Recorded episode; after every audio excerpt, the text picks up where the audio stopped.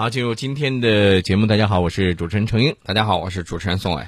今年呢是抗战胜利七十周年。对，那么在今年呢，我们也知道，在今年九月三号呢，我们将会举行抗战胜利七十周年阅兵啊。没错，这个呢就牵扯到美国会不会来。大家都知道，美国把俄罗斯普大帝给晾到那儿了。嗯啊，我不去，我还不让我的小弟去。嗯，那么咱今年九月三号在北京阅兵的时候，会不会邀请美国过来呢？我们看官方的表态啊，我们的外长王毅就说，我们邀请了很多国家的军方跟我们一起来举行或者参与庆典的活动，我们一起来缅怀先烈，铭记历史。哎，现在呢，我们已经确认邀请了俄罗斯总统和俄军出席阅兵式。那么今年呢，呃，我记得在两会期间的时候，呃，外交部有一个表示说，将邀请美国总统奥巴马出席今年晚些时候在北京举行的纪念二战结束七十周年阅兵式。那么奥巴马是否出席，取决于他个人的这种日程还有安排。那么我们分析一下，他会不会来？我首先说我的观点，嗯，我觉得十有八九他会来，呃，理由何在？理由何在？大家想一想，分析一下这个利害啊。如果他不来，太丢面子了。为什么呢？大家从亚投行上就能看出来，嗯英国、法国这都是二战战胜国，嗯他们一定会接到邀请，也会过来，对吧？你想一想，小弟们全都跑到中国来拜码头了，那让老大颜面何存呢？何况他还是二战这个怎么说取得成果最多的一个主要的胜利国，他如果不参加，实在说不过去。你觉得从面子上来讲，他是要过来的？哎，对，他是要过来。从利益方面，他也是要过来的。另外呢，也可以敲打一下日本，不然的话，日本最近可是有点不老听话。嗯所以说，我觉得他是会过来的。嗯，如果说他不过来，不过来失分失太多这是一招险棋，如果不过来的话，啊、不过来绝对失分太多。所以说呢，综合判断，我觉得他来的可能性比较大。嗯那么王毅在回答这个记者提问的时候，也提到了很多大家关心的问题，比如说缅北的战斗问题。王毅就对这个缅北的局势就说，创造周边和睦、安全、稳定局面是中国外交主要任务和职责。我们呢，希望缅甸政府妥善处理国内争议，停止武装冲突，政治对话缓和局势。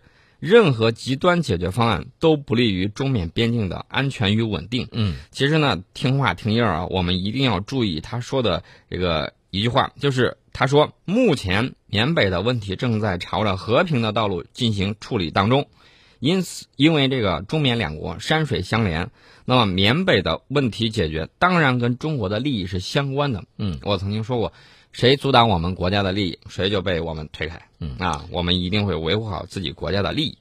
除此之外，包括针对于阿富汗国内的政治和解呢，这个王毅外长呢也是有一些这个表态的。对，王毅就强调，塔利班作为阿富汗境内重要政治团体，应当加入阿富汗未来政治进程的实践之中。其实就是说，说到底啊，就是目前的阿富汗的这个政权呢，跟这个塔利班能不能够重新的坐到这个谈判桌上来，找一个双方各方都能够接受的政治解决的这个方案。啊，这是一个回避不了的一个问题。那么我们作为阿富汗的邻国呢，当然希望这个进程能够开启，我们希望这个能够持续取得成功，因为周边国家的稳定其实关联到我们边境地区的这种稳定。嗯阿富汗如果能够啊重建，嗯。然后呢取得更多的这种经济发展，嗯。那么他们国家稳定了，各个方面的这个呃这个，比如说嗯。恐怖势力，它就会消停一些。嗯。嗯，那么除了这个之外呢，我建议大家啊，就是听话一定要听我们这个政府的这种表态，嗯。它具体是什么，大家还要自己再进行分析，千万不要相信那种小道消息。呃，最近呢，美国的一个主持人他在采访我们崔天凯大使的时候，驻美大使啊，嗯就问他说：“你是否预见将来中方会设立这个南海防空识别区？嗯嗯，会不会就像在东海建立防空识别区一样呢？”呃，崔崔天凯的回答我觉得很有意思，呃，很值得大家学习。他是这么说的：“说美国呀，你是第一个设立防空识别区的国家。对你世界上第一个啊啊，目前全世界呢有二十多个国家都设立了有防空识别区，嗯因此呢，中国当然有权利做同样的事情，嗯啊，但是否这么做要取决于我们对形势的判断。嗯当然我们会谨慎行事嗯啊，这个大家就明白了。将来之后我们会根据形势的这种需要。另外呢，针对这个美国的这个主持人呢，他在这个一说了一些言论，比如说南海问题，村田凯就说，实际上南海的这种现状很早以前就已经被其他一些国家改变了。我们现在正在做的，在某种程度上是恢复应有的状况。我小时候看这个，呃，就是那个图书啊，嗯一些图书，我就看到有那个叫中国的这个什么，就反正是传统故事的里头，他就介绍过，在明朝的时候，我们就有这种官员呢，呃，去帮助东南亚国家解决他们当地的这个纠纷，嗯就有这样的这问题。当年的这个苏禄苏丹国的国王还上表纳贡，告诉明朝皇帝说，不行的话我就直接这个归顺版图吧。嗯啊，当时呢被婉拒了。后来到清朝的时候，他又上表了一回，也是同样被婉拒了。嗯呃，苏禄苏丹国，大家再想一想啊，他在哪儿？如果不知道，可以问度娘。这个呢，我们我举这个例子，其实就是说，在某种程度上，我们是要恢复应有的这种状况啊恢。复应有的这个秩序。对，因此别的国家没有理由指责我们。我们在岛礁上建设的设施，主要就是帮助中国还有其他国家在南海通行的船只。你看，我们建了灯塔，对不对？对，灯塔干什么用？在茫茫大海之中给你指路。那么我们在进行一些岛礁建设，嗯嗯如果你遇见台风了，嗯那是不是可以过来避一下风呢？嗯啊，我们也在我们的主权管辖范围之内嗯做人道主义救援，这也是国际通行的做法。嗯，当然上，大家最关注的一点啊，崔天凯也说了，岛礁上也会有军事防御设施，但是我们这些设施的目的只是为了防御。没错，嗯那防止万一有海盗怎么办？对呀、是吧？万一有那些别有用心的人怎么办？我们必须得有防御手段。没错。哎，宋老师，这个我们说了这个之后，我觉得很多事情啊，咱们要联系起来看，对吧？不能往往是这个孤立的去看某些事情。啊，呃，在这儿呢，我要给大家说一下，赶紧加我的微信个人公众账号。为什么这么说呢微信公？众号呢，这个宋老师啊，每天都会有一些这个独家的消息啊。这个南海，今天我要给大家呃发一个视频、嗯啊，一定要在 WiFi 的这个环境下去看。什么土豪请随意。啊、土豪请随意。嗯这个名字我先告诉大家，大概我是这么想的，呃，名字就叫海洋之心。嗯什么情况呢？一个关于我们南海岛礁未来发展建设的一个动画视频，嗯嗯啊，大家到时候可以关注一下。我的个人微信号是 hot 九八六 h o t 九八六，啊希望大家赶紧加一下。今天下午的时候给大家推送。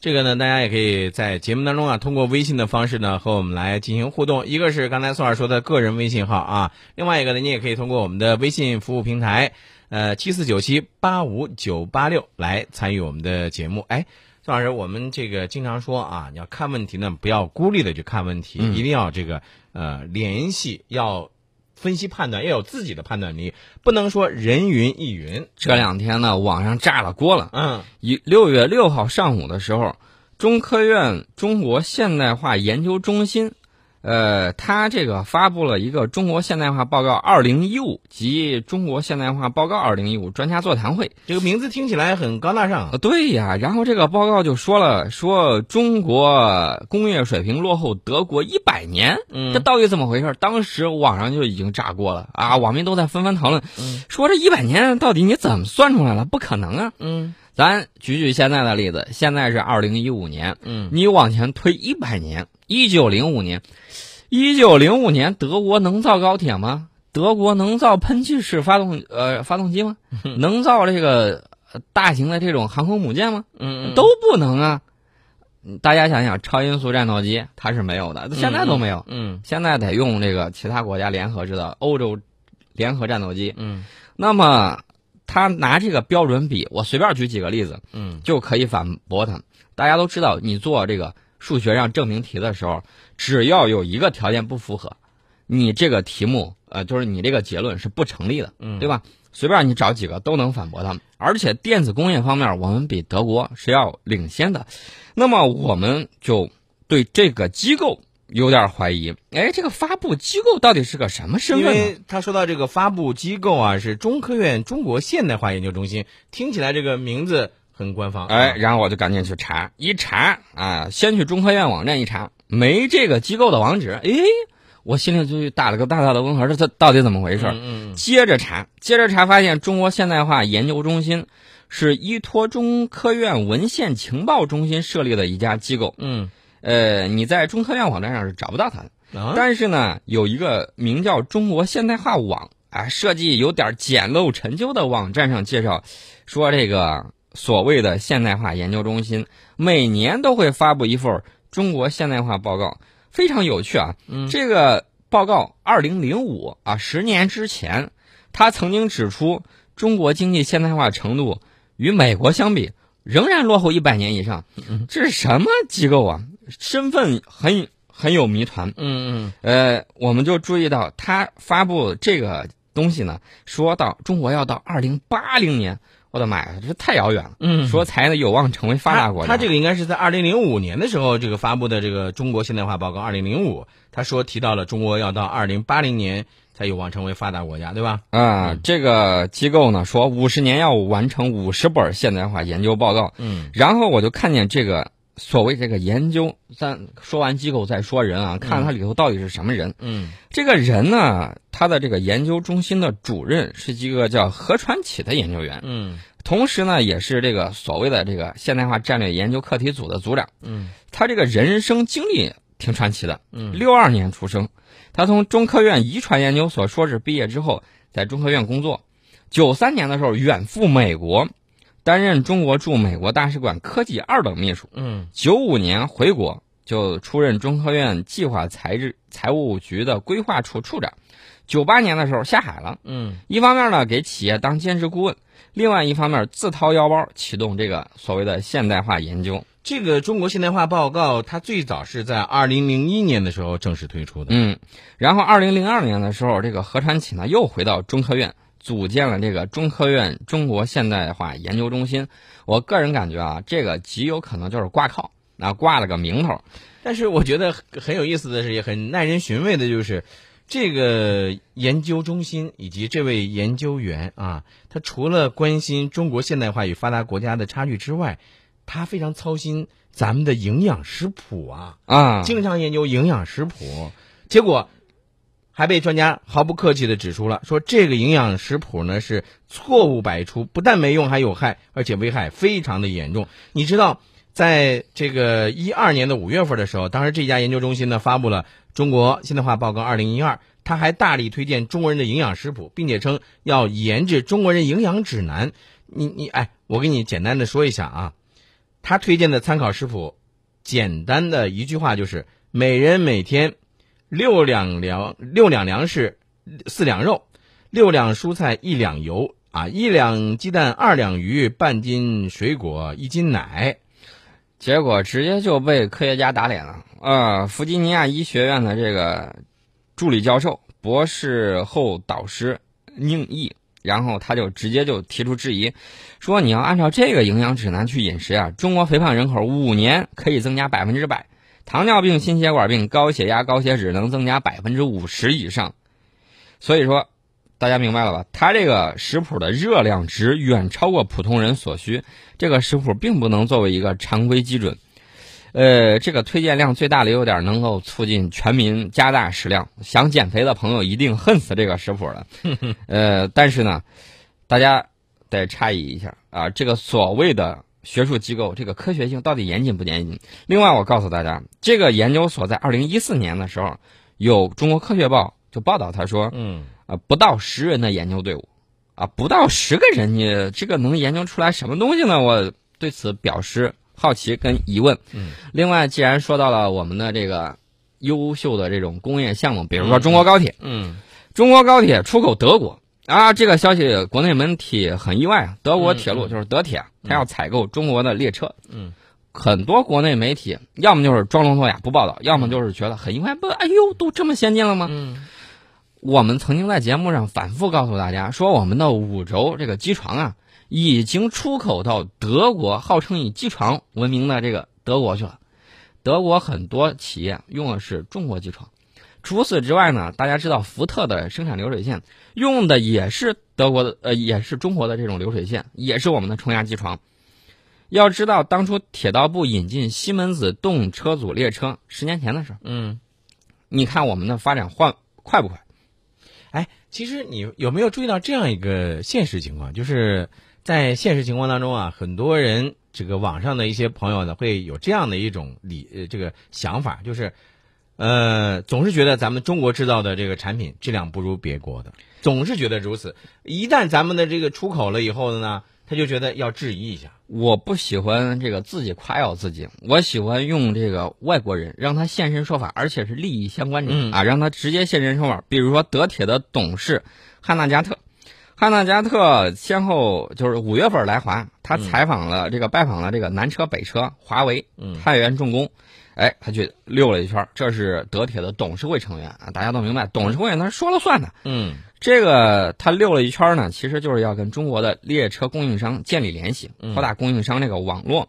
汉纳加特就说：“中国制造意味着低质量的时代已经一去不复返了。嗯德铁希望向当向当前的供应商如西门子表明，该公司正在认真考虑其竞争对手的产品，就是对西门子啪就是一巴掌，嗯你看你造的东西，你要造的好的话，我就采购你了，用得着我万里迢迢跑到中国来弄吗？对，就像你刚才你说的，这个对于德国来说，进口中国列车及配件，那真是给西门子的好像是一记耳光一样啊。德铁说了，我采购的产品不光是有列车部件，嗯也包括整车嗯啊。暂时是没有高速列车，下一步用不要不要，我们得这个再商量商量。嗯今年秋天就先在北京成立采购办公室，嗯嗯。那么南车、北车都是它的重要合作伙伴。呃，我问一下宋老师，那你说这次德铁的这个采购计划，咱们中国的竞争者还有没有？就比比如说这西门子是一个，还有吗？比如说西门子就是一个嘛，嗯，还有法国阿尔斯通、嗯加拿大的庞巴迪、嗯日本的川崎重工，嗯，这个早都在国际市场上纵横多年了。等会儿加拿大的庞巴迪那不是造私人私人飞机比较那个什么的吗？呃，